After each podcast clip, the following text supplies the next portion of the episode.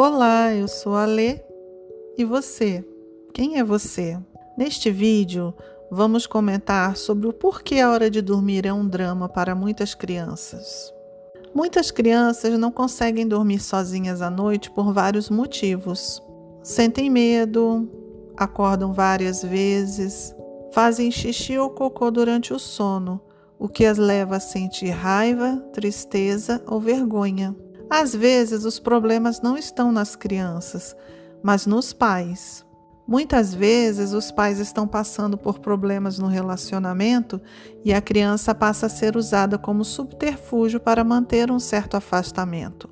Porém, neste vídeo, iremos abordar os principais motivos que dificultam o sono das crianças, independente do, dos problemas dos pais. O medo é o principal motivo que leva as crianças a não aceitarem dormir sozinhas. Medo de quê? São vários os medos: medo do escuro, medo de monstros.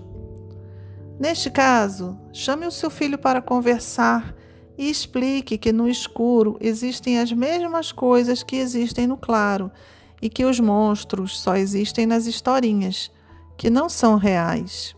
Existe também o medo de ficar sozinho ou o medo de que os pais desapareçam ou sumam. Neste caso, é comum que as crianças fiquem chamando pelos pais a toda hora. Também é o caso de se explicar que os pais estão logo ali ao lado, para o caso de uma real necessidade.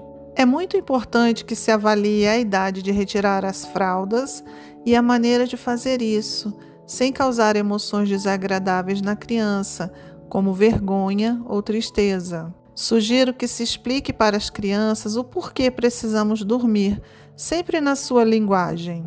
Diga que a nossa cabeça vai enchendo durante o dia e que a noite fica quase transbordando de ideias.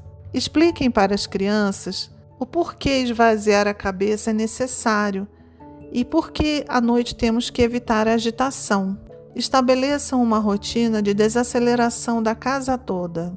Criem um horário para o banho relaxante. Leiam uma historinha calma à noite. Digam para as crianças que precisamos descansar à noite e sonhar, para que no dia seguinte tenhamos energia para brincar e aprender.